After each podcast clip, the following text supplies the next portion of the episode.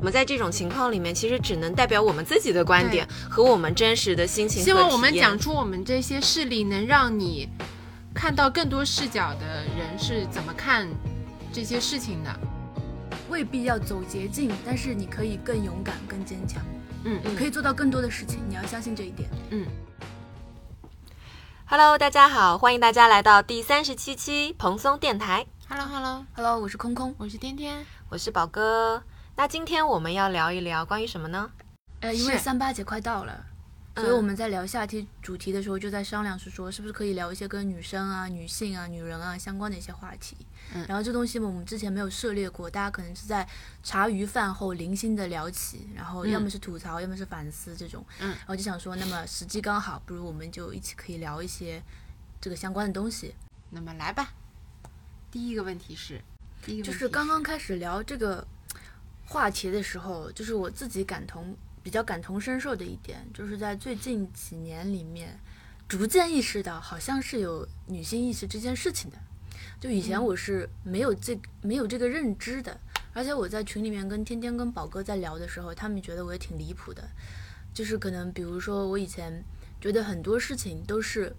正常的，因为在我的当时的世界的逻辑里面，就他就是周围所有人。他们的生活方式啊，他们看待这件事情的观点全都是一样。所以我小的时候，比如说像重男轻女啊，生儿子更加重要，生女生呢，可能就是得更多的关注在家里面，然后读书虽然很好，但是也没有什么大用，最后还是要去养家的，还是要回去结婚生小孩的。甚至我比较离谱的，我小的时候就刚工作的时候，就觉得一些，比如说像职场性骚扰之类的事情。我甚至当时觉得这也挺正常的，嗯，可能这就是一些就是工作上面有可能会发生的事情而已，嗯，然后是这几年，然后慢慢的意识到是说，我操，原来这些事情都他妈其实是不正常的，而且其实是有别的解决方式的，然后这是可以更好的，对吧？嗯嗯，我们当时在聊这个话题的时候，我就说，嗯，我其实我这个立场。就很难聊这个，因为我从小到大，现在反思反反过头来看，就是大家可能遇到那些不好的处境，我都没有遇到过，对吧？我又生在城市，没有农村的一些习俗的影响，然后我们家又是独生女，就是也没有弟弟那些需要养，嗯，然后嗯，我在两边的家庭里面都是最小的。就我爸爸妈妈那边都是哥哥姐姐，都是都都都已经，哪怕辈分比我小的人都已经长大了。反正我就是年纪最小的那个，所以他们也对我没有什么要求，没有什么需要你需要我做牺牲的东西，都是别人牺牲了 给我。嗯，就我没有碰到过很，就在我看来，我的出生已经是就是已经很 easy 的模式了。嗯。然后我跟天天的那个情况呢，可能就不太一样一些。嗯，因为我当时是属于呃几个里面最大的姐姐吧。嗯，然后然后我爸爸呢又特别想要儿子，然后所以当时嗯我是长大之后。才就是也没有完全长大，就可能也是十来岁的时候吧，有看过就是我爸跟我妈之前的信件，大概是说他们当时婚姻并不是非常的和睦，是准备离婚的。然后因为我妈妈当时怀孕了，要生小孩了，所以呢他们就没有离异。然后离完呃没有离异，然后生完小孩之后呢，发现是一个女孩，然后大概意思就是我爸还是挺失望的。然后失望了之后呢，就是他们也准备就是再生一个小孩，就是为了再。想要一个儿子嘛，嗯，所以就是，而且小的时候家庭关系不是很和睦，然后我爸又是一个属于呃比较喜欢喝酒，然后又喜欢赌博，然后又喜欢家暴的一个男人，嗯，所以呢，就是常常在小的时候就面临的问题就是，比如说你要跟爸爸还是跟妈妈什么什么之类怎么样，然后其实我本人我觉得我小的时候性格是属于开朗的。你们可能不相信啊，我小的时候性格是属于开朗的类型，但是就慢慢在这样子的氛围，就是时间多了之后，人难免的就是开始慢慢的就是有一些奇怪的心绪涌上心头啊。而且我特别明显的就是后来女孩不是发育比男生早嘛，嗯，然后小的时候其实是那种短跑健将，嗯就是但凡有小男孩惹到我，我可以费毫不费力的抓上他，然后就是抓起他的头发开始猛打那种。但是我后来开始发育了之后，就感觉在身体上面我就我就弱了，就是那些找小男孩子开始打我，我就再也追不上他们了。然后那个时候是是胸部发育吧，然后就感觉脸胸前有两个硬块，就是感觉身上有着非常大的两个软肋，打球的时候不小心被人家用球捅到，哇，那痛的就只能蹲在地上。然后就后来来例假之类的事情，就是而且我那时候又很爱吃棒冰，我第一次来例假的时候来了一个月，就是就是一直停不了的那种。嗯然后就是有一种感觉，一直有一种羞耻，有一种羞耻感萦绕在心头，嗯就觉得女性的这个身份，就是有的时候常常在想，就是如果自己是个男孩儿该多好。我从初中开始就一直是短发，很短的短发，穿背心的那种，然后很希望自己，一方面是很希望自己是一个男孩儿，然后另一方面就是学，就觉得这样子的话可以让自己显得好像更强大一些，因为家里当时也很穷困。就希望自己当时那个样子可以，就是让爸爸妈妈不要那么担心，大概是那个情况。嗯嗯，我的话，我爸，嗯，他也是比较传统的嘛，嗯就是我在出生之前，其实他是很希望要一个男孩的，然后包括他周围的人也知道他想要一个儿子，所以送给他的全是球类作为那种礼物，嗯。然后，但是我出生之后，他并没有因为我是女生就嗯特别说是，嗯很嫌弃啊或者怎么样，然后也没有非常急着一定要再要一个小孩，嗯。所以说在养育我的过程中，其实我也没有太多因为他们重男轻女啊什么嗯。导致的一些不好的对待，嗯。嗯，然后在我自己成长的过程中，嗯，就就像刚才空空跟我说，他说那个职场性骚扰，他是到这几年以后才突然意识到，其实是对女生或者是哪怕是对男生，其实都是非常不公正的一个待遇，都是应该想办法去解决的。但是，嗯、我说，因为我小时候我在小学阶段，可能我们学校就会针对类似的情况，对我们做一个引导和教育，所以说我当时我是当成一种安全的一个问题来重视和处理的，就是说要绕开路上的一些嗯不太正常的一些人。或者是就是尽量减少自己的安全上的隐患，就类似这样的想法，我是小时候就就有了。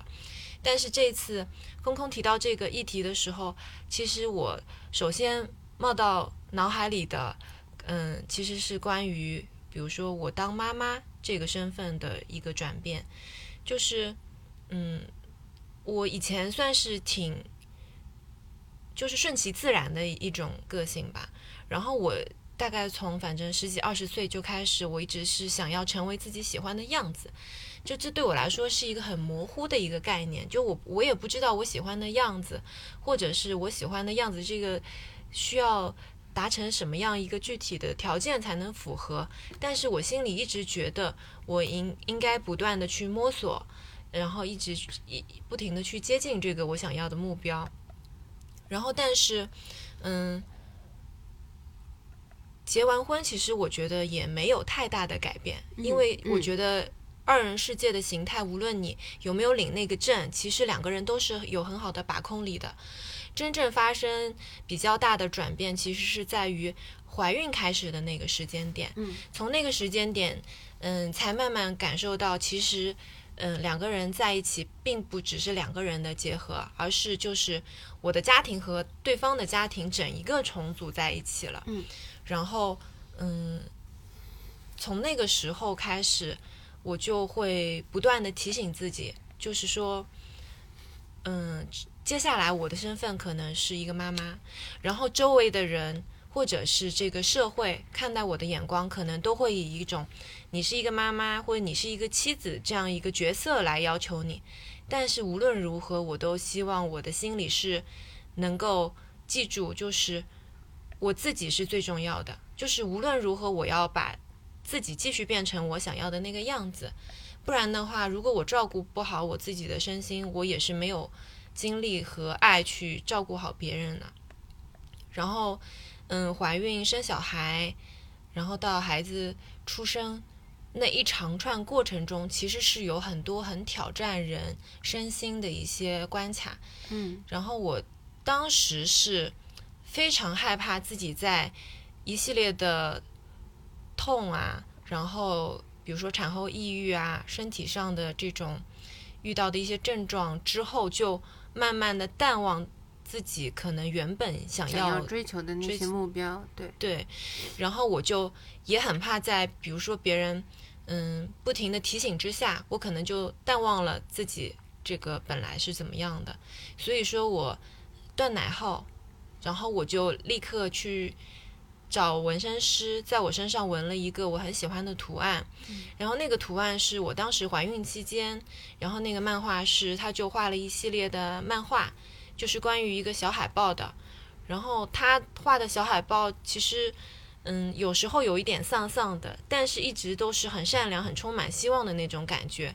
我就希望我哪怕再老，我也能把那种感觉记在心里，然后提醒自己继续成为那样的人。所以我就纹了一个小海豹在身上，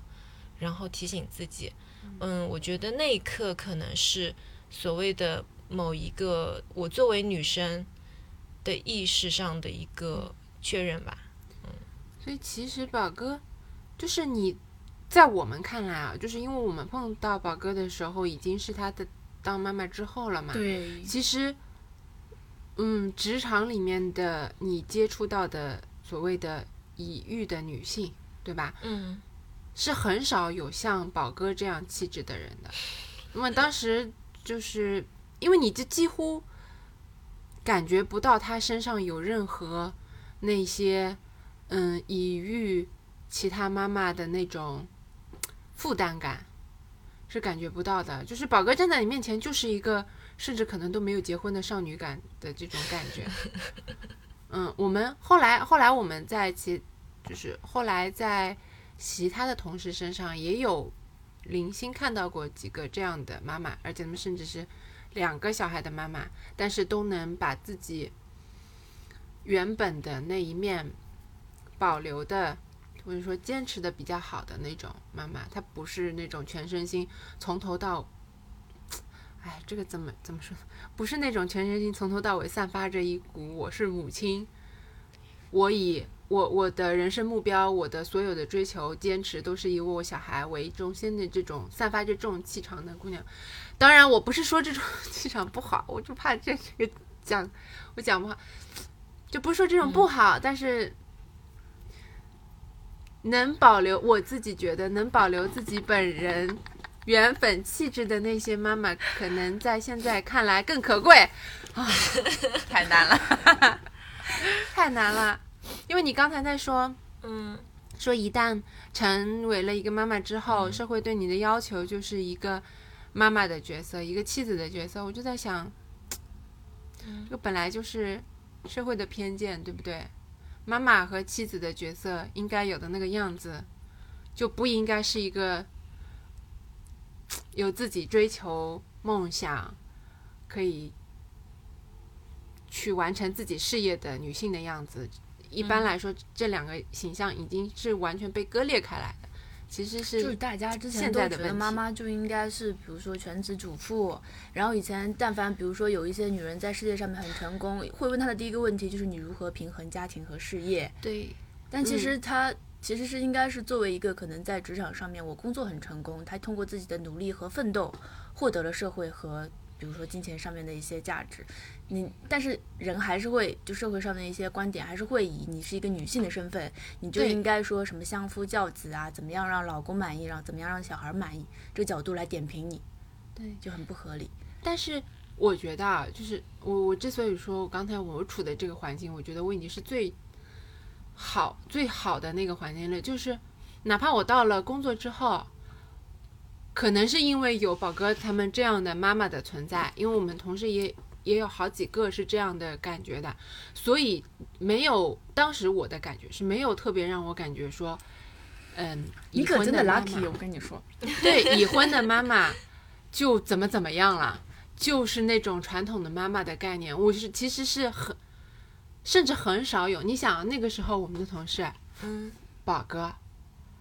如静，勋都是完全没有那种妈妈感的，就是一个跟你一样的女生。坦白说，呃，会在自己婚后育后，然后进入我们之前那个公司想要来奋斗的人，起码他一定程度上面是想要追求自己事业成功的。而且他呃不能说两边平衡的很好，只是说他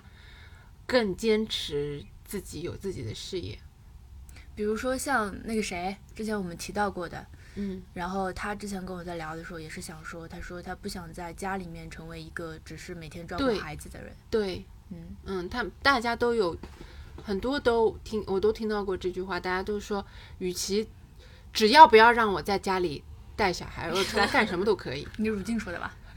我记得是如静说的。对对我记得那时候生二胎的时候，就每天要在家里面最大的放风的时间，可能就抱着小孩在下面的花园里面遛 遛弯。对对，他就说来上班真的是太开心了。是，而且我那个时候，我是到很后面，因为你认识碰你认识的身边的同事都是这种跟你差不多，每天拥有差不多的活力，拥有差不多的目标，关心的事情也都是，就是一个很正常的同事。但是你完全没有意识到，他其实他家里还有很大一块儿工作量，是需要照顾小孩，是需要在那个上面付出身心的。我我感觉不到那些的时候，我就觉得他是个普通同事。我一旦意识到他家里还有还有八小时的工作量的时候，我就觉得这些人真的好厉害啊！我每天在公司就已经被虐的人都快没了的时候，他回家还有一个，相当于有第二份工在打，嗯，而且那份工是更难的，是更难的，对吧？他没 没有一个明确的 KPI，没有一个平没没有一个明确的 KPI，而且他的好坏全部都是你的责任。对，所以其实职场妈妈和全职妈妈都是非常非常难的。啊，就是我其实身边有很多女生是，比如说单身主义或者是丁克，那周围的家长有时候会担心她的养老的问题啊，或者怎么样，会有一些过滤的情况，或者是催促她，哪怕是随便找一个人嫁了得了这样子。但我会觉得，其实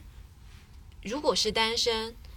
或者是二人世界的状态，不想要小孩，我觉得你大可以去尽情去享受，因为这是非常值得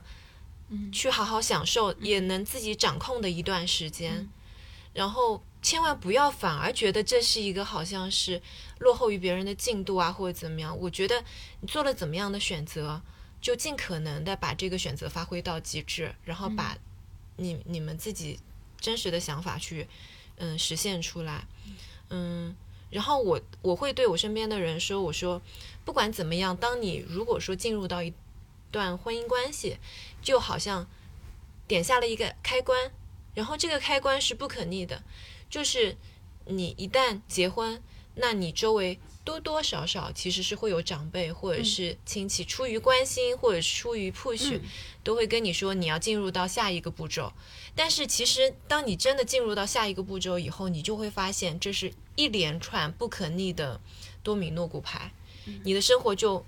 就比如说像我吧，生完小孩以后，其实我的身份就是二十四小时 online 的妈妈。就是无论我想不想，或者是就是小孩睡着以后，我能不能有那个半小时一小时做自己想做的事情，但是都是随时准备着，需需要把自己的身份切换成那个照顾人的角色，这是不可避免也逃避不了的。所以，就是希望大家不会只是单纯因为外力推着你走，然后就去快速做一些可能自己不是那么想得清楚或者是认同的决定吧。嗯因为这个确实是不可逆的。我们这期可能会聊到一些比较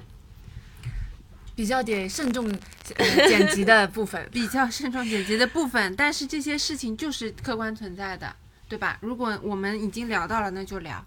嗯嗯，刚才聊什么来着？妈妈。对。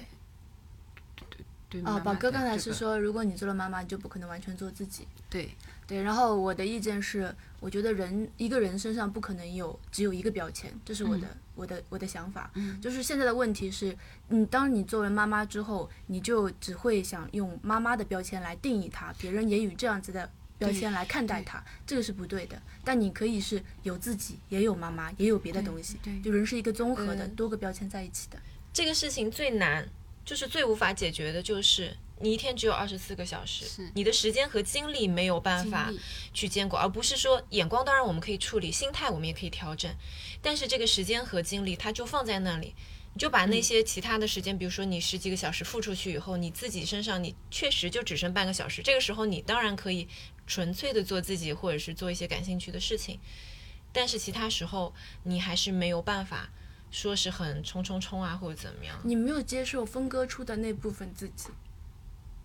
我觉得是这样，因为你太想要保留完整的自己了，你没法接受那部分分割出去了。嗯，不是分不分割的问题，就所以你才会觉得二十四小时都是妈妈的身份，但是我觉得不一定是。这是一个很实践实际的东西，就很 detail 的东西。因为，嗯，就是比如你现在做妈妈，她并在一起录音，不是一个状态。就不是你是妈妈的身份。虽然你现在可能有一部分是妈妈视角，因为我们没有啊，但比如说现在的时间，或者说一天总有几个小时是属于你自己的。就是不是这么说。我我我举一个，我又要举个很嗯抽象的例子。来吧，来吧。嗯，就就我现在沿着刚才那句话说，就嗯像就刚才空空说的那句话，就是一天你只有几个小时是留给自己的。这句话我其实是存疑的，嗯，就相当于说你。讲出这句话的同时，你就天然的把你自己和你其现在正在处的那个处境给割裂开来了，是这个问题。那我怎么给你们举个例子呢？嗯就是很小很小的时候，我外公跟我外婆一直有一个分歧点，嗯就是我外公吃饭是那种十分钟全部吃完，嗯结束人走的这种个性。但其实他他是做菜的那个人，所以我们家里也没有人能说他。但是呢，我外婆一直就很坚持的说，你吃饭吃的这么快。那我们不就没有一起吃饭的那个感觉了吗？他一直在强调这件事情。是但是呢，我外公的观点就是说，吃饭就是一件事儿，完成就可以了。哦，我觉得这是一个对我来说，在后面无数次碰到其他事情的时候，我都能把它带入进去的一个案例，就是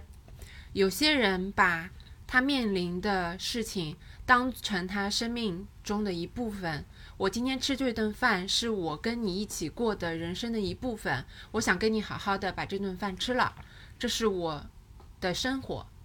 但对于我外公来说，吃饭这是一件事儿，它是在我生活外的一件事儿。吃饭是我的生存嗯的要求，我吃完，我现在的能量够了，我就可以去做其他的事情了。那我的二十四小时里面，可能每天的三顿饭的这十分钟是我要需要排出去的。我一天只有二十三小时，半个小时，嗯那半个小时是我生存所需。那吃饭的三顿饭的每个十分钟是我的生存所需，它不是我的生活。就在我来，就在我看来很，就是人生当中碰到的很多事情都是那三十分钟，都是那吃饭的三十分钟。有些人把它认为是我生存所需，我不得不做的一些事情，我 have to 做的那些事情，它不是我的生活。那有些人甚至把这三十分钟扩大到了三个小时，把它当成了他的事业，把它当成了生命中的一部分。这就是很多人看一些事情的区别。嗯我觉得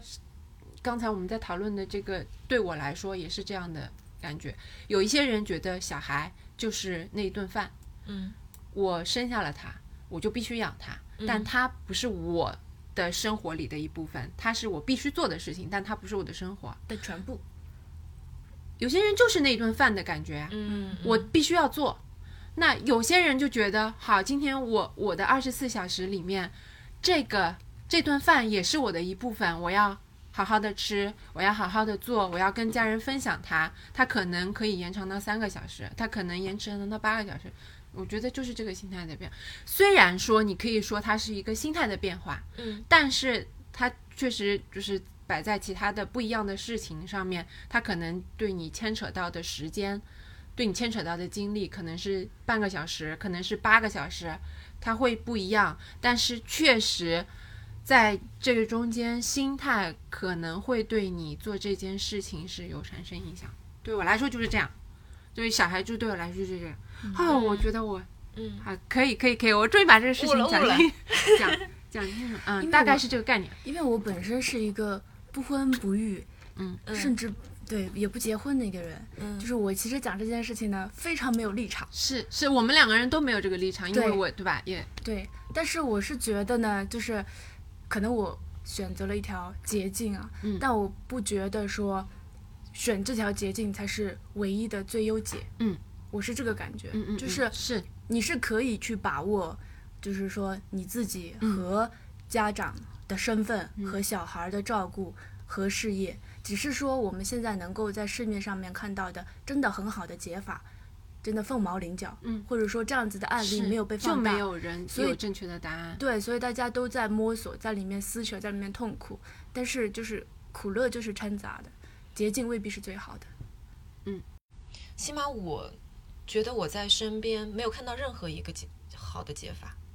就我遇到的这么多人，对，除了除了用钱和权力，然后去买时间和别人的劳动力来甚至是那些以这件以养孩子为为乐的，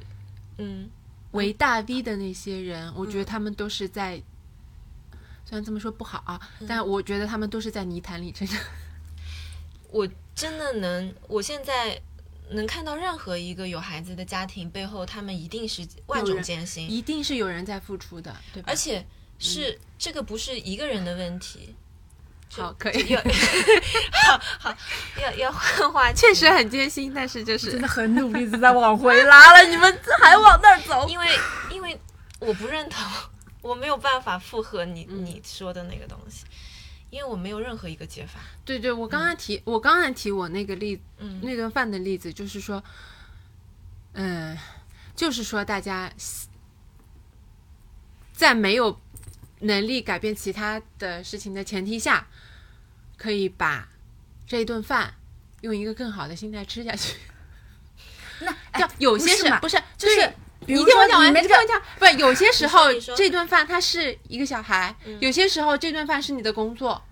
对吧？有些时候这顿饭是可能你家人生病了，就它可能是任何你生活里面可以可能碰到的，你不得不去面对的事情。对，但现在最最主要的问题是，你这顿饭其实就是生存本身嘛。但是当生存如果说它占了一天的，比如说二十四小时里面的半个小时，你是可以去调整心态的。但是它占了你生活的二十三小时，那这个时候就很难去转变心态，说我再把它调剂成一个怎么样？你说，我觉得就是你现在面临的这个问，就是这种问题，就相当于郑娟面临的那个，突然来了一个瘫痪的婆婆，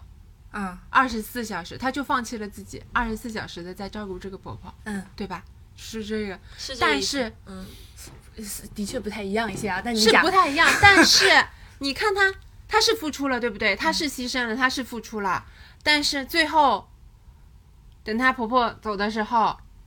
她回头过来看，她会发现这是一个，因为她不是没有爸爸妈妈的嘛，不不不，她她有爸妈，但是她她的那个妈妈是已经几乎相当于把他当成自己自己的妈妈妈了了，而且妈妈死当时死的时候他，还上去抱了她，对他握着她的手叫他妈妈。是对。就是当时他跟炳坤吵架的时候，他妈妈是没有问任何惊红皂白就帮郑娟说话。对，就站在那，他就是做到了那个，好好的把那顿饭吃了，变成了身体的一部分，嗯，变成了生活的一部分，就是这种感觉。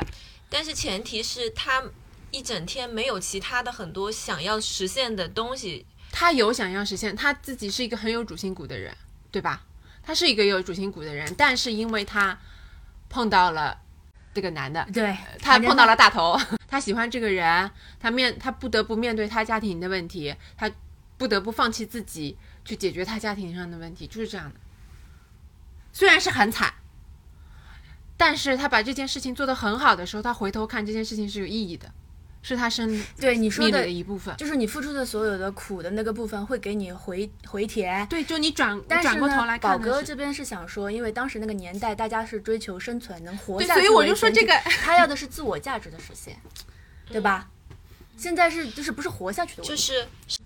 就是因为我前两天有有想说，因为我现在是也算是半个全职妈妈嘛，嗯，然后大家会去比较说全职妈妈和在外就是打拼的这位家属到底是谁可能担子比较重？那家属肯定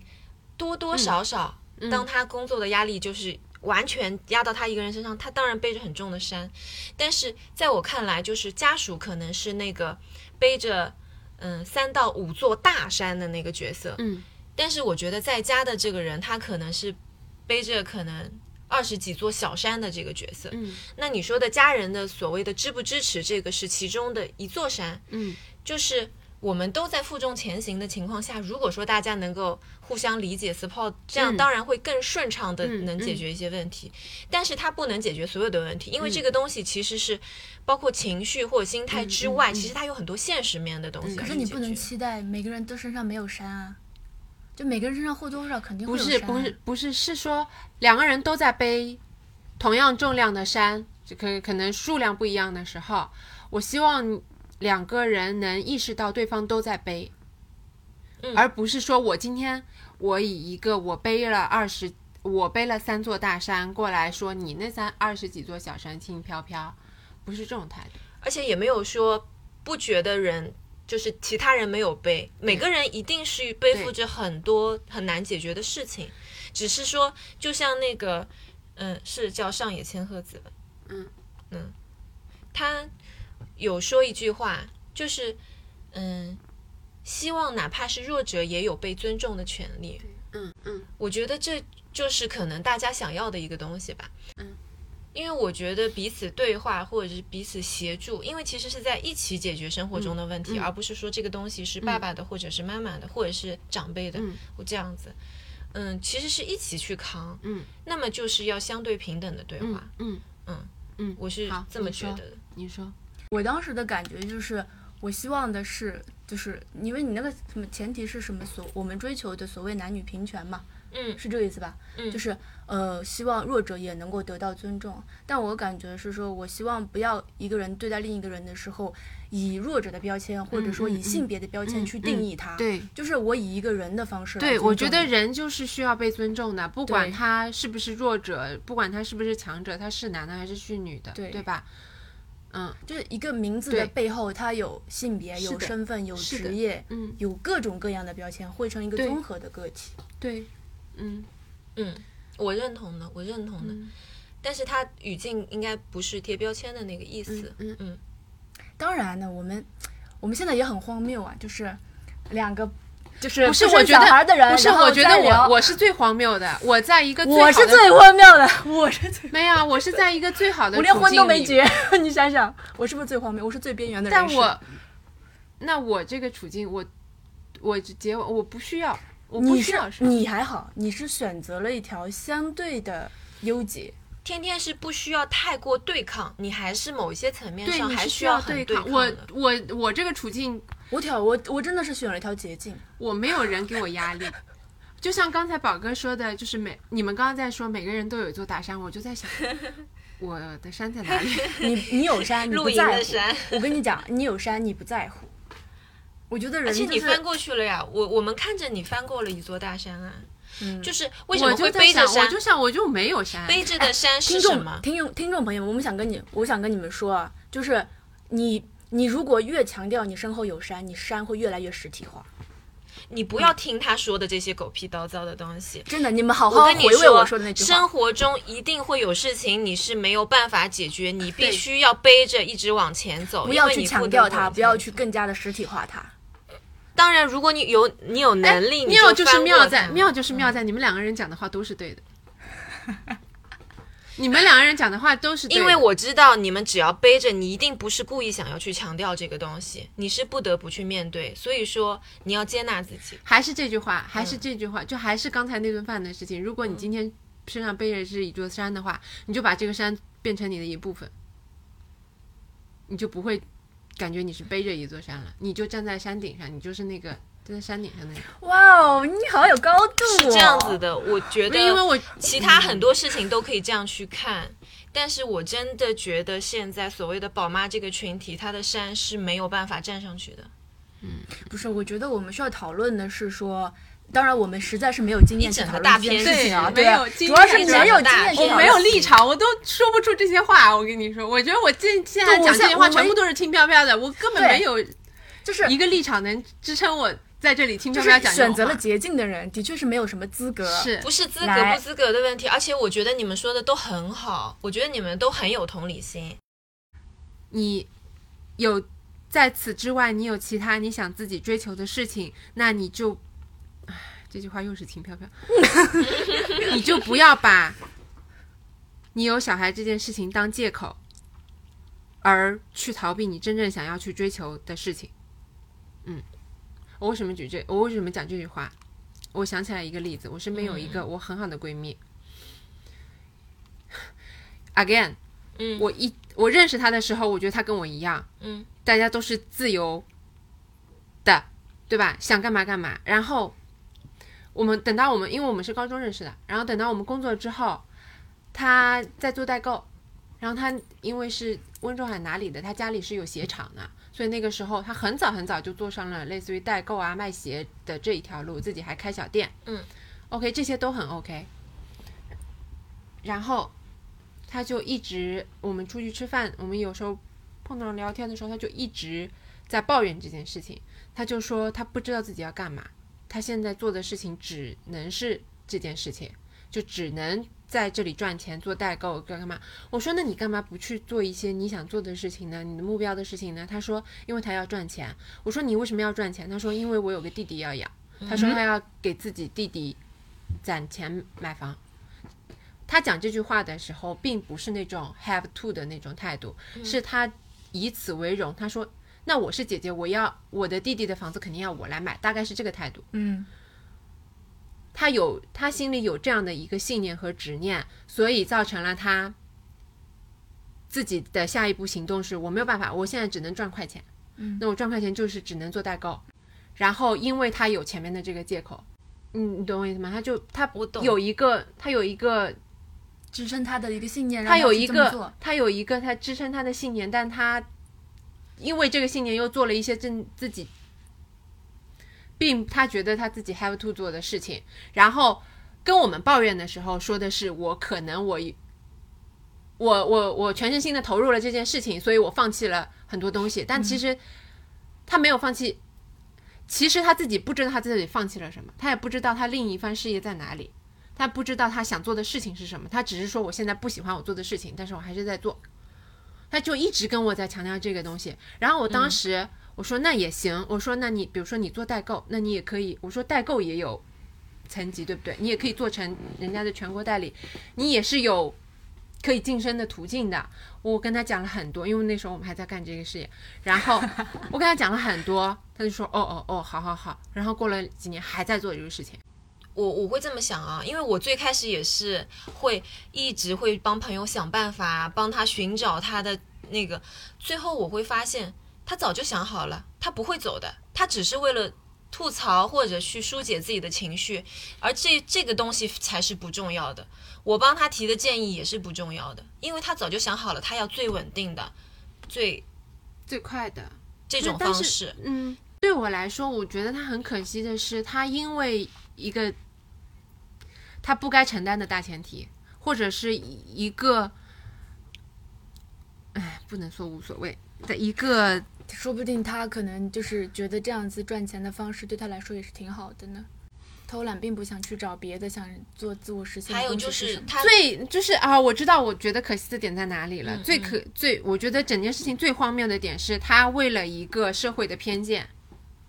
付出了他走上，他为了一个社会的偏见走上了一条他不想走的路，然后也没有回头。他所有的一切的基础是因为我是一个姐姐，所以我要给弟弟买房。那所以你应该跟他讲的就是，其实你不需要来嗯负担这一份所谓的说压力。了这些都说了，但是他的就像就像你刚他是温才说的，州人对吧？对，他那那那走不出这个前提的。就是说不能这么开地图炮，但是确实有一些观念在某一些地方还是非常怎么说呢？说地地区的那个地方根深蒂固的我真的觉得这个地区的人就是这样子的，而且他是不是啊？我虽然这个前提我们都觉得 ridiculous，、但嗯是对他来说也是他能心安的过自己的一生的一个前提。是他如果没有照顾好这这位同胞的话，他我很对我很气的，我很气的就是这种事儿，就是二零二二年了，大家因为还还在因为这种因为我最好的朋友也是这个地区的人，但是哎但是是这样子的，就是你总得有一些人慢慢的摸索着、尝试着去反抗，才能逐渐，是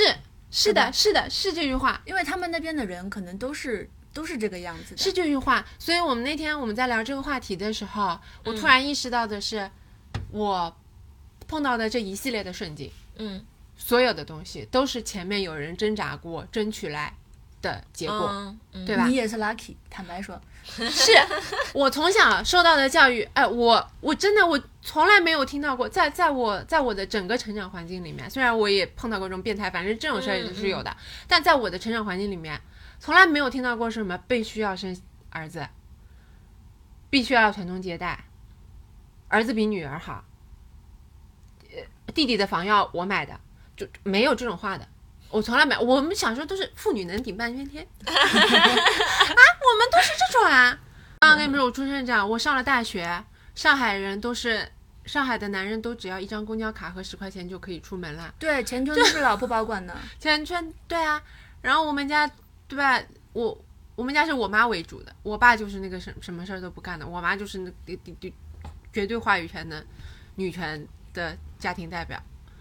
所以我真我一直以为社会就是这样，女人是没有被赋予过多的道德标准和生存期待的，就对大家都是平等。我是真的这两年 刷了微博，连上了网，才知道世界外面还有这种事儿。我跟你讲，这种事儿可能占了好多好多地方。最开始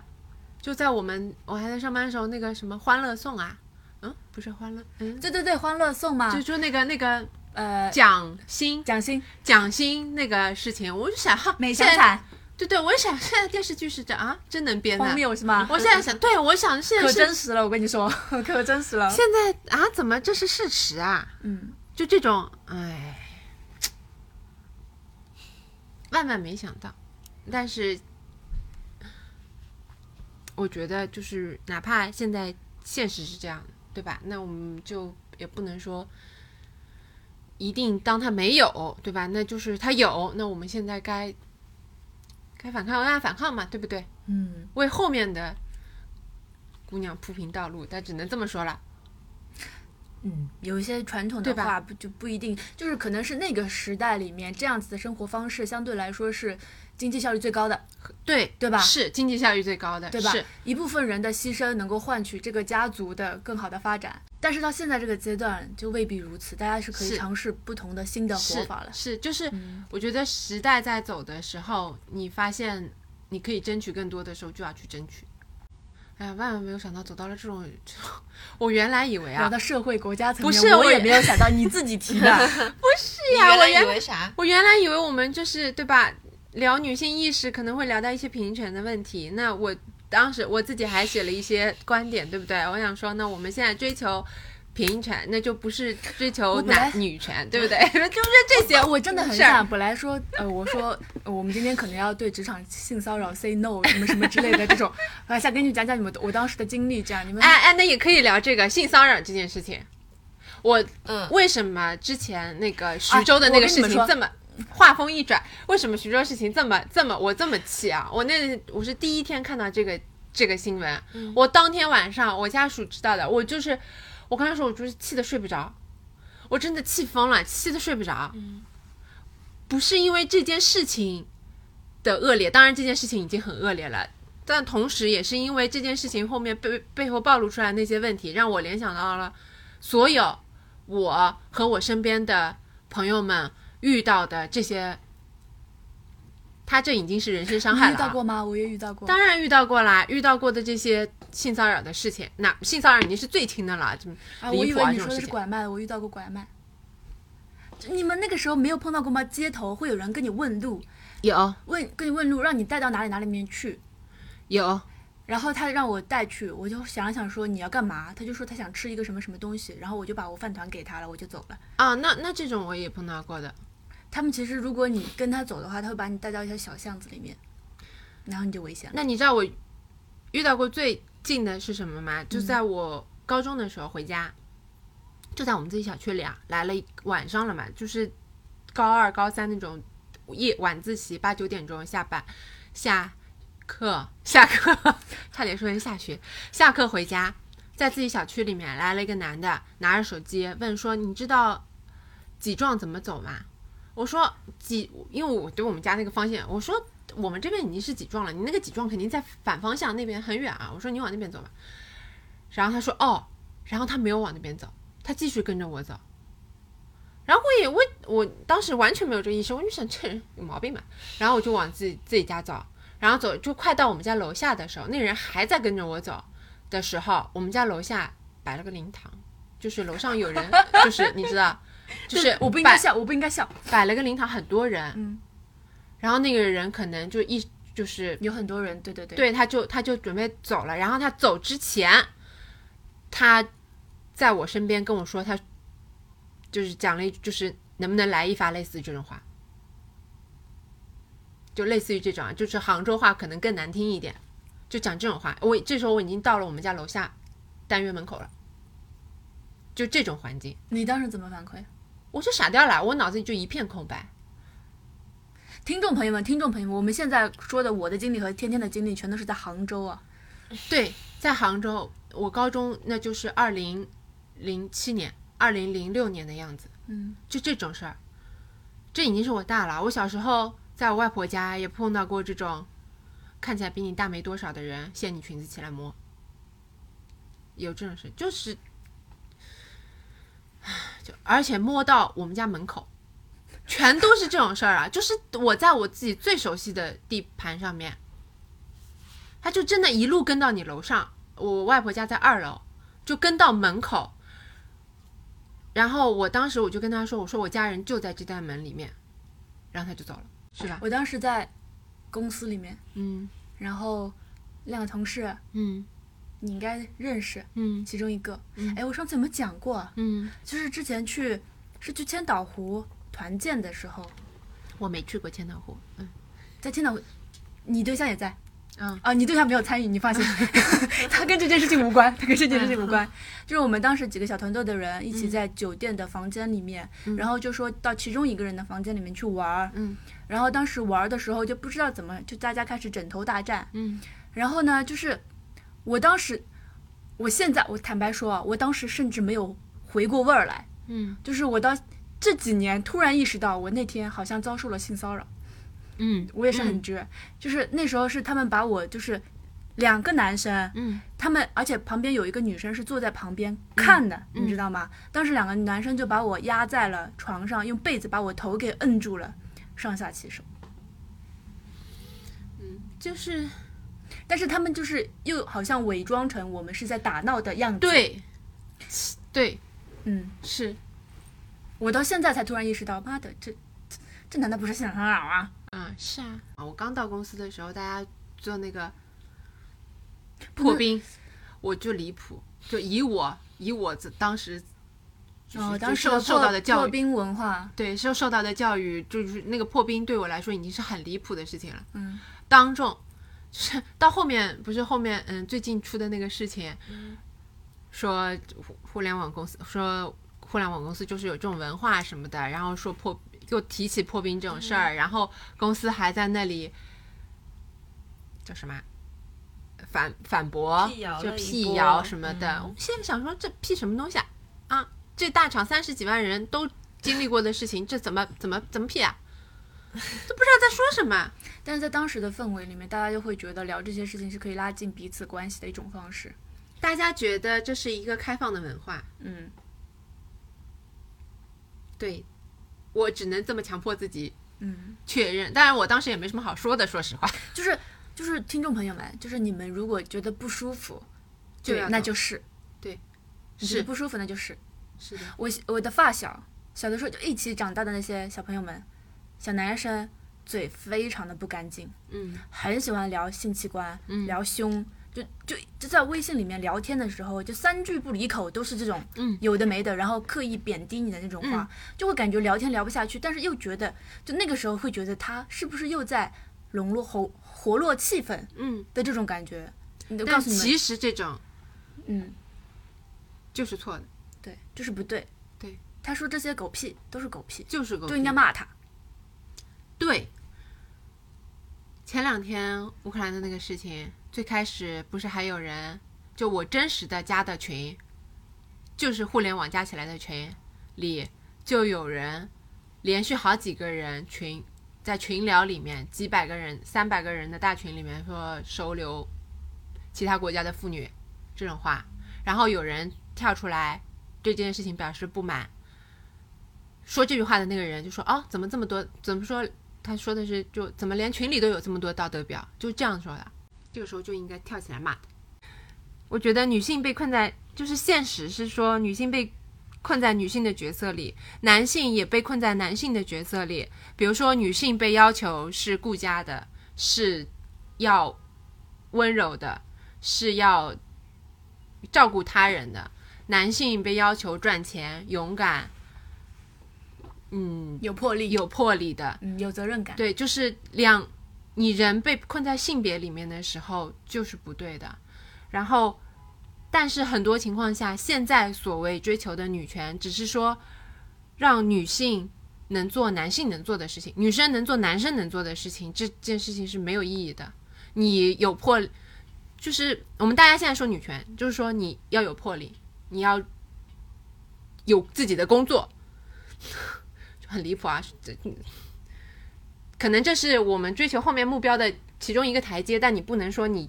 追求女权就是要有经济独立，就是要有工作，你要有魄力，你要成为女高管。嗯，我觉得如果说女性不，是，这是解法。我觉得，我觉得这是中间的一步。嗯嗯，我觉得追求经济独立的确是就是你这个得做的事情，你先说不。然你不能就平躺在那里就说你得尊重我，这样也不太合理。不不不不不，我不这样认为。哎，我只是说，我是觉得说，如果女性的解放，所谓的意识解放或者追求权利，只是做，只是去做男生要做的事情，那我们追求的目标可能有点低，可能没有意义。就是你刚刚那句话，我很容易就是听成就是说，如果一个人他没有自己的工作，他就不值得被尊重。我可能会有这样的想法。没有，我说这个整个性别团体，整嗯个性别团体如果一直拘泥于是说，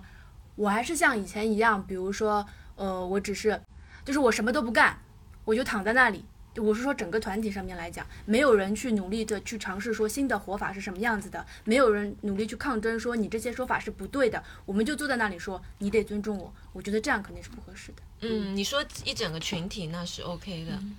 嗯然后还有一个你刚才说的那个，我觉得，呃，所谓的追求平权，并不是说女性要做男性要做的事情，或者男性要做女性要做的事情，是我觉得女性可以选择不做女性这个标签下面必须要求她做的事情。嗯。嗯。就比如说，我可以不成为一名慈母，嗯。我可以不温柔，嗯，是吧？对。我可以不是那么逆来顺受，嗯。就是我可以选择，就是这个词一下面的那些词与我无关，我是以我个人本身出发，我去选择勇敢，我去选择突破，我去选择，甚至我可以选择懦弱，也没有关系。但并不是代表说，因为我是女生，所以我懦弱，这种都没有关系。嗯嗯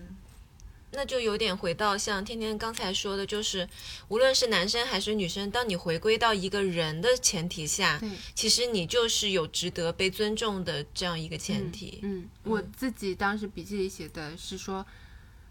嗯，希望我们能不受外界的影响和控制，拥有选择的自由和权利。因为我其实刚开始想做这个主题的时候，是想让你们列一下，比如说，你觉得女性应该是什么样子的，你觉得男性应该是什么样子的，然后我们在结尾的时候告诉大家说，没有男性女性，但是你这问我，但说实话后，来想想，我觉得应该会被你们戳破吧，我就想算了。不是，但是说实话，你刚刚既然是你你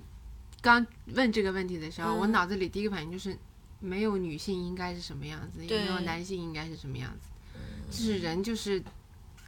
唉，我是我受到的教育都是人就是应该想干嘛但是就是现在这个阶段未必都是这样子的。我真的觉得这件事情啊，就是最近几年，嗯。大家开始慢慢聊的越来越多了，嗯。以及有一丢有一些走偏的迹象啊，但是没有关系，我觉得大家愿意去多聊，然后更多的人参与这个这个局里面去讨论、去反思，就是一个好的一个方向。嗯然后，嗯、之前还有给大家分享过那个跑步实验，嗯，就是其实就是跟刚才那个嗯性别观念，你讲你讲跑步实验，因为可能其他人没听过。就是之前是在国外做过一个实验，他找了非常多的成年人嗯。来拍摄一个视频，嗯。然后就说我们希望你在视频中就是努力的向前跑步，嗯。然后他就跑了嘛，然后被试者男生女生都有，嗯。然后呢过了一会儿，然后他说呃接下来一个阶段我们要拍的是说你像一个女生一样跑步，嗯，然后在被试的男成年人里面，不管是男生还是女生，都开始用一种非常矫揉作态的、扭捏的那种方式往前跑，嗯，然后呢试验来到了下一趴，下一趴是。呃，实验主持的人找了很多的小朋友，嗯小朋友里面有男生有女生，然后让这些小朋友在镜头前面开始跑步。跑完了之后呢，然后主持人要告诉他们说，现在让你们来按照就是女生一样来跑步。嗯，所有的小朋友在镜头里面还是像第一幕一样勇敢的向前跑。嗯，因为当时我一开始看的时候还没有搞清楚说你这个实验到底是想要说什么，但是当最后看到小朋友们不管男生女生就是用力向前跑的时候，嗯，我才意识到说就是女生的向前跑也应该是勇敢的、无所畏惧的向前跑的姿态。嗯。嗯。嗯，我听完这个实验以后，我还有一个感想，就是说，这个出题者他在给你这个题目的时候，其实他有一个没有说出来的一个假设，嗯就是如果他说你要像女生一样向前跑的话，他其实是默认了女生跟男生他是不同的两种跑法。他其实是看你心里面对这件事情的判断是什么样子的，就你有没有这样子的概念？我就是我的意嗯思，就是说我有时候会按照出题者的角度去，他想说的是，其实刚才你的那个案例里面有一个点是不是很合适的？是那个测试者其实是有暗示的，嗯。是在做嗯做做实验的时候是在言语上面是有暗示的，暗示了你跑步和女性跑步是不一样的一个嗯姿态。对，嗯。我是这个意思。但嗯，因为它这是一个段子或者这是一个嗯。传出来的测试嘛，可能他在实际的操作里面可能会用更标准的语境。嗯嗯嗯。呃，空空之前讲这个，你你在群里讲这个的时候，我想到我很久以前听到过的一个段子，不是段子，一个测试。嗯，我这边讲，我现在刚刚找到了。好，这是一个国外测试，说有一个嗯某银行北美区的 CEO，嗯开车带儿子去参加一个面试，嗯面试完了之后，他儿子兴高采烈的出来了，然后他儿子电话响了，对面一个男生透过电话大声的恭喜他说：“太好了，儿子，恭喜你。”嗯那么好，那么问打电呃，然后问说打电话的这个人是他爸爸，那么车上的这个 CEO 和他是什么关系？他妈，嗯，怎么了？很多人就是很多人会觉得 CEO 是爸爸，很多人意识不到那个 CEO 可能是女的，可能就是画面感直接铺成了一个男性角色在画面对里。嗯嗯嗯，这是很早很早一个说用来测性别是否有性别刻板印象的的那个，我觉得跟刚才公公讲的那个跑步测试是差不多的。嗯，就是你看这个同样的这个例子，嗯在现在二零二二年讲出来，大家就会很自然说，哦，那 CEO 也可能是女的。但是我听这个段子可能是在十年前或十五年前，我高中的时候，不知道 CEO 是什么东西。就是我高中的时候，确实那个时候，你就会想啊，那那个老板可能是什么什么，对吧？那他在他在我们的语境里，可能说的就是有个老板开车带着一个小孩出去面试了，嗯对吧？那你确实会想不到说，哦，那个老板有可能是女的，嗯，这只是就说明也不觉得他有两个爸爸是吗？对。对，就是说明这十五年过去之后，确实有一很多的观念在改变。现在就有很多种答案了。，对，嗯，嗯，说明是在变好的，对不对？嗯就这个可能性确实因为有一些人的努力被打开了，是的，然后大家也可以不理所应当的觉得那一定是。我真的觉得二十一世纪、二十二世纪真的来了，是是嗯，二十二世纪真的来了，好很多了。嗯好，接下来我们聊什么？聊对女性的刻板印象啊。嗯呃，我这里列了几个，就是在网上看到的比较多的。嗯，就是第一个，比如说在恋爱观念上面，就是那种爱情至上，我可以感化浪子，男人拯救世界，女人拯救男人。男人，对对对对对对对，嗯、我在我我在家里貌美如花，你在外面挣钱养家，嗯，大概是这样。然后还有另外一个就是慈母的形象，就是你刚才的那个刻板印象，对我觉得这已经是反刻板的刻板印象了，对不对？是不是？就我前两天看那个 TikTok 上面有一个说，嗯，标题是我姐妹喜欢的男人，嗯，我闺蜜喜欢的男人，然后对面那就比如说来一个人说我一米八，嗯，不喜欢；我有事业，嗯，不喜欢；我呃什么长得帅，嗯，不喜欢；我是浪子，就这种。然后还有另外一个就是慈母的形象，就是作为一个主妇，我必须有一个非常强大的牺牲感，我要委曲求全，对对对为家里面付出所有我的一切，嗯男主外女主内的这个嗯这个。嗯，哎，这种啊，是是因为时代的问题嘛？就是现在这种讲出来，已经就是你能意识到它是一个刻板印象，或者你能意识到它已经是一件不对的事情。但是你想想啊，你的那个推荐我们看那个微博 UP 主里面关于恋爱脑的那些案例有多少人？素材源源不断的更新，我觉得这样子的人会少吗？嗯，对，是我推荐的什么 UP 主啊？呃，毕竟我也忘什么直男直男不直男？啊，直男不直 啊？对对对对对对对，嗯，对对对对我去看了一下，真的很荒谬，在垃圾堆里面捡男人，对对对，在垃圾堆里面捡男人，捡出来说哇，这个香不香？是的，就是我去年不是听了很多播客嘛，然后因为小宇宙里面其实有很多我觉得就是很注重女性成长的播客，我听了我觉得还蛮受鼓舞的。其实有很多是小姑娘啊，就是年纪真的蛮小的那种二十出头小姑娘，但是嗯，都已经决定自己，比如说要单身一辈子啊，或者丁克什么的。就是他们不是说出于为了单身而单身，嗯而是非常清楚自己现阶段可能想要的生活是怎么样，想要学习的是什么东西，更想要专注在那个东西上面。然后也会跟大家说一个观念，就是说，如果两个人在一起的前提是两个人可以一起成长，一起变好。那如果说你跟另外一个人组合在一起之后，你变成就是单向奉献的那一方，或者是反而就是因此没有自己的话，嗯那就是嗯、呃尽早清醒一点，嗯就想想自己到底要的是、只是这一份关系吗？嗯还是要未来的什么嗯共同的愿景呢？反正就是会听着听着觉得会觉得哎还挺挺有意思的。但就嗯就我们之前看的那些，就是前一个阶段里面的那个剧的类型，不都是霸道总裁爱上我吗？就是给女生套的一个模板，就是只要你傻憨憨的，不需要太聪明，然后跌倒把咖啡洒在总裁身上也没有关系，对傻不溜秋，只要你善良。纯真就会有完美的爱情到达你的身边，对。王子就会爱上你，把你抱上白马，一起过上幸福快乐的生活。嗯。然后把这样子的幻梦一般的爱情模板套在女生身上，让女生以为这样子的生活是应该她去追求的，嗯，然后就会导致有很多人以为这样子的好运气真的会出现。那现在又走向另一个极端啦，全是大女主，生活家庭两手抓，对不对？但是我跟你讲，大女主片里面的女的都离婚，对什么独立自自我，对，就没有那种好的剧是那种可以把家庭啊和生活啊做得很好的那种。这个就现实就是没有。但是我就就觉得就是最近那个新剧《盛装》，你看了吗？没有，哎呦我的天！我就觉得就是一个极端走向另一个极端，嗯，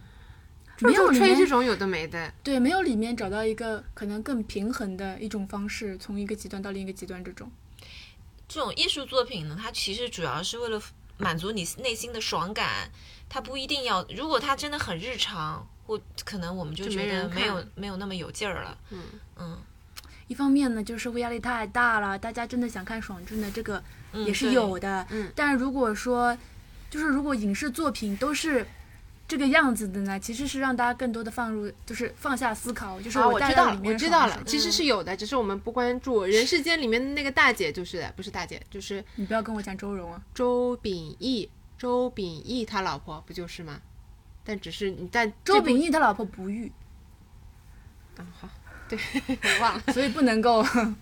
这么来讲。嗯，但人世间是个好剧啊，推荐他看。但是但是周秉义他老婆就是有工有事业有家庭了，对不对？他老婆其实也人挺还挺不错的。那他老婆，哎算了，他老婆起点也很高，就没有，必要说了。对对对对对对对，不是普通人家庭。对没有必要说了。嗯，嗯，对我，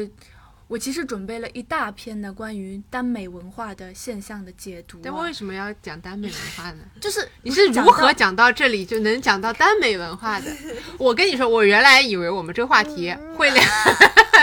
我原来以为我们这话题当时会聊什么？比如说，之前我觉得另一个博客里面，人家女性折叠，对不对？哇同高级啊，女性折叠。就是就是说热搜里面同时出现那个女的，滑雪的那个女的啊啊啊啊！和徐州的那个女的，嗯嗯对吧？嗯就是极端的女性折叠，对吧？女性的两个头，在同一篇微博上，嗯呃，在同一个热同一天的热搜上，嗯就我以为我们当时讲的是这些。嗯，我也好，不知道你讲，你讲，你你讲我的是你怎么能到不讲耽美上的？不是因为时间快差不多了，就是其实耽美文化也算是一种文学作品嘛。然后我们刚才不是也聊到说，现在的影视作品里面，从霸道女权啊、霸道男总裁爱上我，到我们现在某一些大女主啊等等的这些作品里面，其实。还是希望能够有更多的作品是能够把现在目前可能我们女生遇到的一些具体的现实的现状里面，如何能够找到一个好的平衡方式的案例提供给大家。我觉得文学作品是提供了一个一个一个示范，或者说一个实验的结果的参考的可能性。就它很像，就是其实每一个人都是一个人类的呃运作实验的一个实验因子。我活出了我的活法，你活出了你的活法，你活出了你的活法。但如果怎么样把你这个活法放大，让更多的人可以借鉴，如果你这个活法是有价值的话，嗯其实通过文学作品来进行传播对对对，然后让大家一起思考，嗯然后来效仿，我觉得这个是挺好的一种方式。所以还是希望现在但国内的编剧们多多加油。我看的大部分 都是这种文学作品，就是让你看到那种活法是有多荒谬，所以大家可以规避。我看到的大部分都是这种，我跟你讲，真的有两派，有些人你比如说你能规避啊，有些人就觉得说啊这样也可以，挺好的，他就把它奉为自己的，比如说恋爱圣经。你你想想看，当时什么青蛙王子啊那种。呃，台湾的那种言情剧里哦，面你说青，你说的是台湾，我说的是格林童话。我想说，我们现在就是因为童话、格林童话这种讽刺性的童话太少了，让大家就是被批，就是这种讽刺的人太少了，就是所以大家都活得很荒谬。如果这种样板戏的这种被讽刺的人，呃，这种人能被做成样板戏拿出来集体批判，就不会有这么多活得荒谬的人了。嗯，我也我原来就是这么想的，我就想现在的就是这种，呃，能深入寻常百姓家的格林童话 太少了，是不是？就这个也不能讽刺，那个也不能讽刺，道德标道德标准这么高，自己做的又这么也不能完全这么说啊，因为现在真的，现在的讨论风气呢，也有一点就是，不管这个人怎么样，但凡有点小刺儿都会拿出来骂，也有，没没没觉得吗？是现在是挑刺儿的太多了。徐州的这个女的竟然都还能挑她的刺，我我觉得就是不要受任何角色的影响，做自己想做的事儿。可能他这件事情有困难，那就希望你有勇气和能力去面对它。那我要说一个，嗯，跟这个不太一样的一个嗯，好，就我之前打算说，但是中间没有说成啊。就是我去年学的有一个课程，然后它嗯是跟妈妈这个身份没有关系的一个课程。它主要是讲你怎么推动自己去学习和执行的。嗯，然后有一次课题呢，就是说大家随机组成一个八个人的小组，然后电话连线，每个人讲讲自己生活中遇到的一些问题，然后大家嗯帮你一起想怎么去拆解，怎么去解决这样子。然后当时我们随机组成了，正好是八个女生，然后每个人就讲了一些自己的一些，比如说工作上遇到的问题，生活中遇到的问题，就每个人其实都有很明显的闪光点。因为一个人讲完，剩下的七个人要轮番去点评。嗯，其实就每个人都会发现他有非常明显的亮点，但是每个人都会发现自己眼前遇到的情况竟然都是差不多的。就是首先我们八个人全都是宝妈，然后都想要做自己的事情，但是都兼顾不了，然后在家庭关系中都遇到了就是不不同类型的一些问题，比如说有一些是跟家属无法沟通，然后不理解；有一些是跟长辈处不来，那有一些可能是产后的抑郁症一直带到现在都没有走出来，经常还是会想要结束自己，就是会嗯，大家都有这样的问题。然后那天晚上给我蛮大的震撼，就是说我当时觉得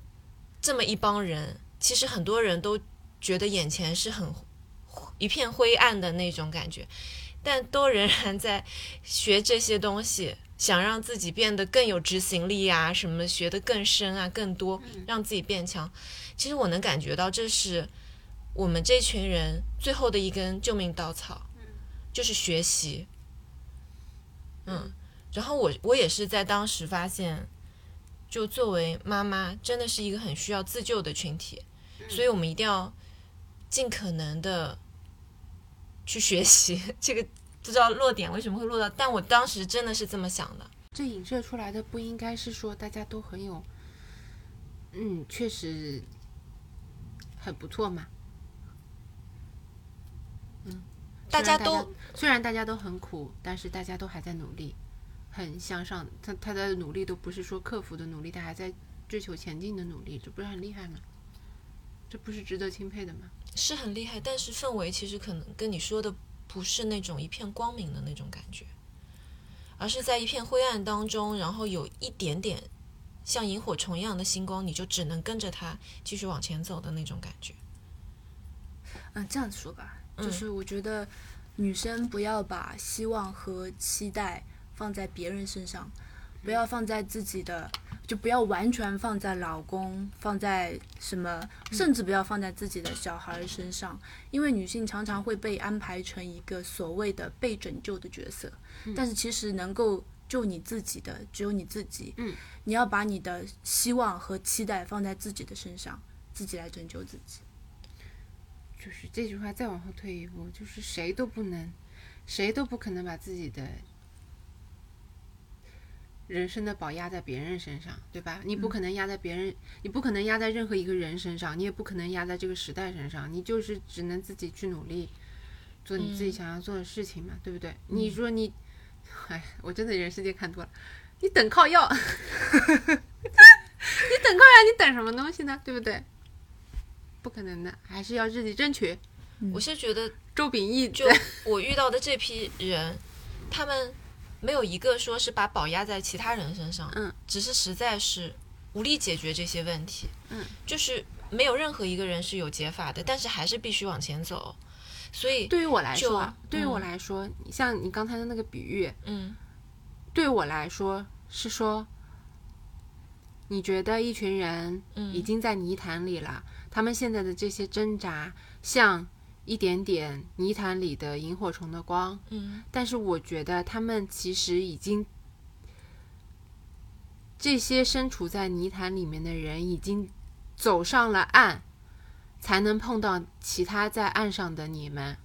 大家在一起往外走，对吧？可能这一块是其中这个泥湿地里面的其中一小块地，大家已经上，已经走到了这个台阶上，才能看到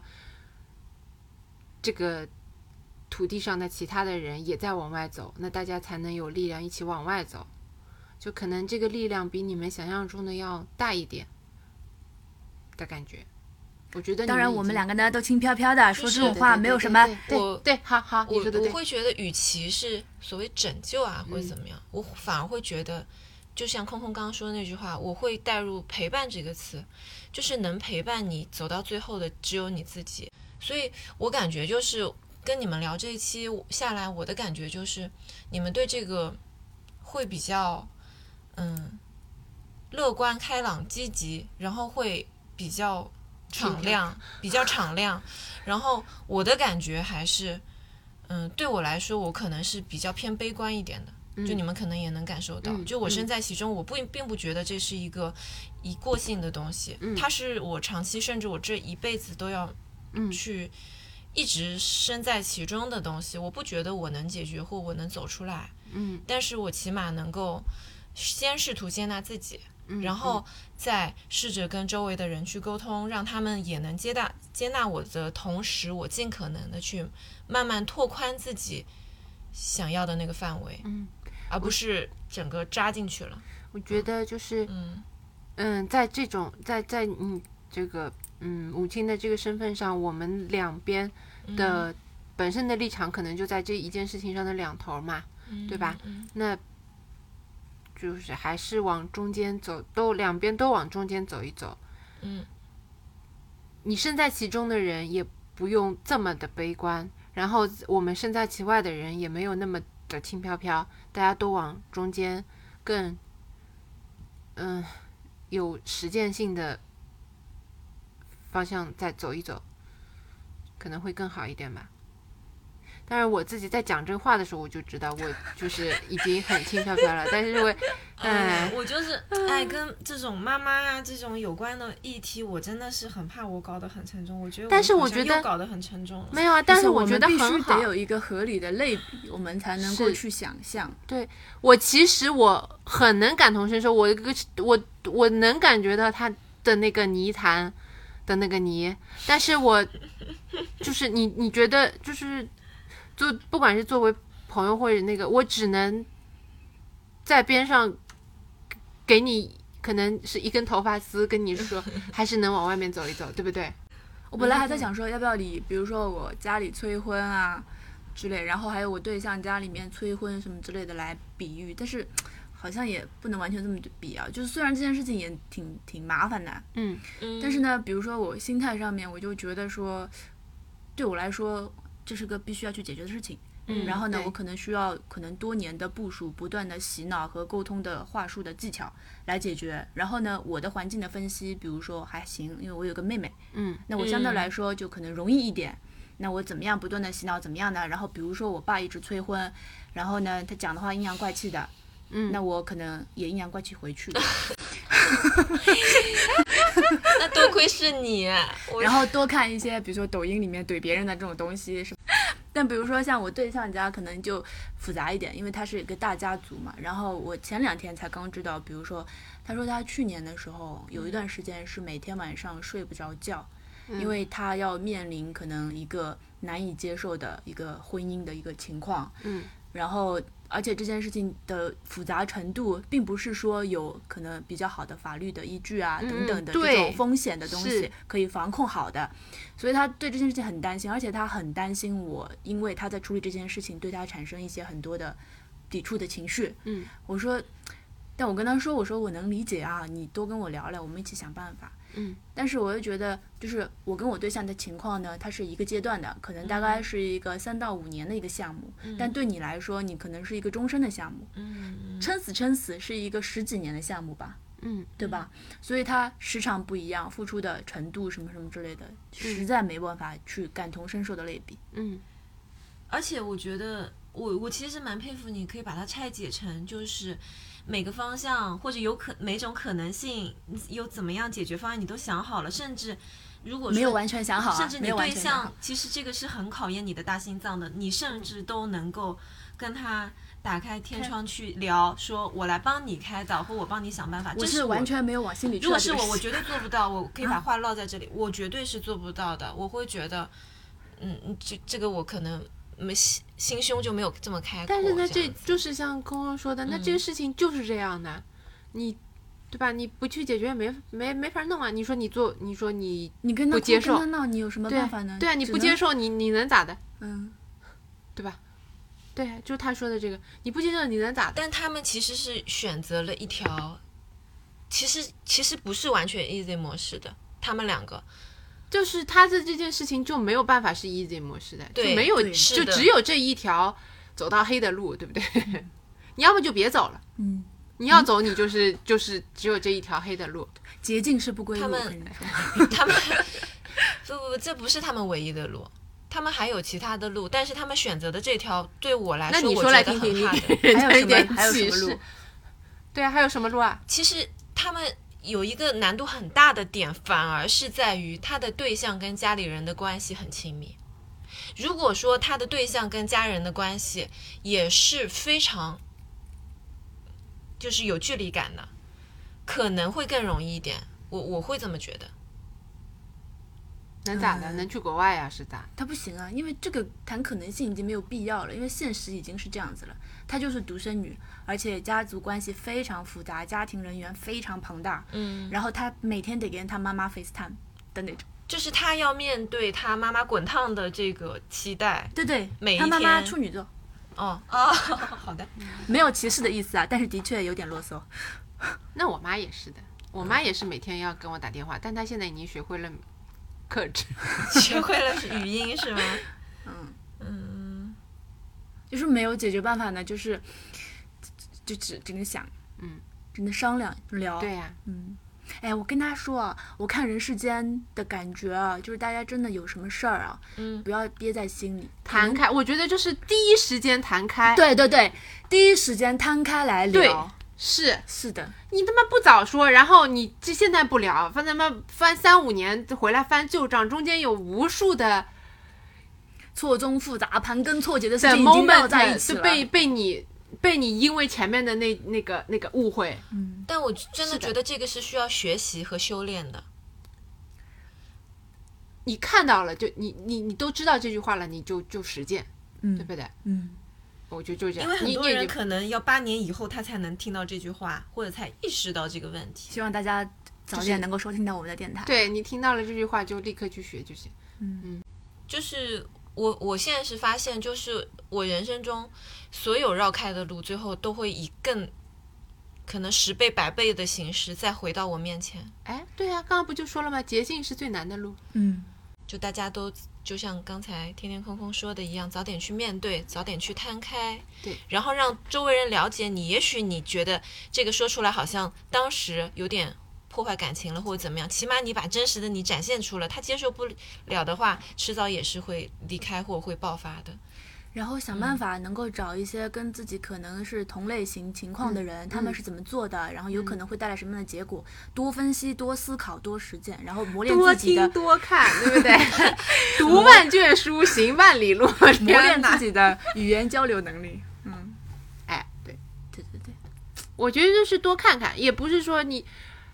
嗯，找一个一方面呢是找跟你立场一样的人，一方面呢是找跟你立场完全不一样的人，你都多看看，你看看人家怎么活的。就像天天他之前说，他跟家属如果说有意见不合的时候，他们如果说最开始有情绪，其实第二天啊或者当时就会拿来复盘嘛。哦，这是我们的准则个之一。我觉得这是一个很有效的办法啊，就不光是说跟对象在一起这样子，比如说你自己独自面对一个事情，其实也可以用这样方式。你工作上面，但凡有什么事儿，你都早早说，就？你哪怕不用什么 review 复盘这种词汇，你就回看一下，你总结一下，你多想一想，然后你看能不能给接下去的自己一点小 tip，能够让自己能够走得更顺一点，或者是更不后悔一点，我觉得都挺好的。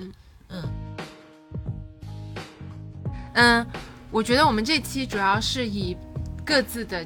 嗯嗯嗯，各自的角度给大家跟大家分享了一下我们在生活中碰到的，可能是因为女性这个角色带来的困境和视角和观点，可能没有解法。大家都非常的不容易。嗯然后我们三个其实，因为我们三个面临的情况还真的非常不一样，我们彼此的情况其实差别挺大的。嗯，而且我们在这种情况里面，其实只能代表我们自己的观点和我们真实的心情希望我们讲出我们这些事例，能让你看到更多视角的人是怎么看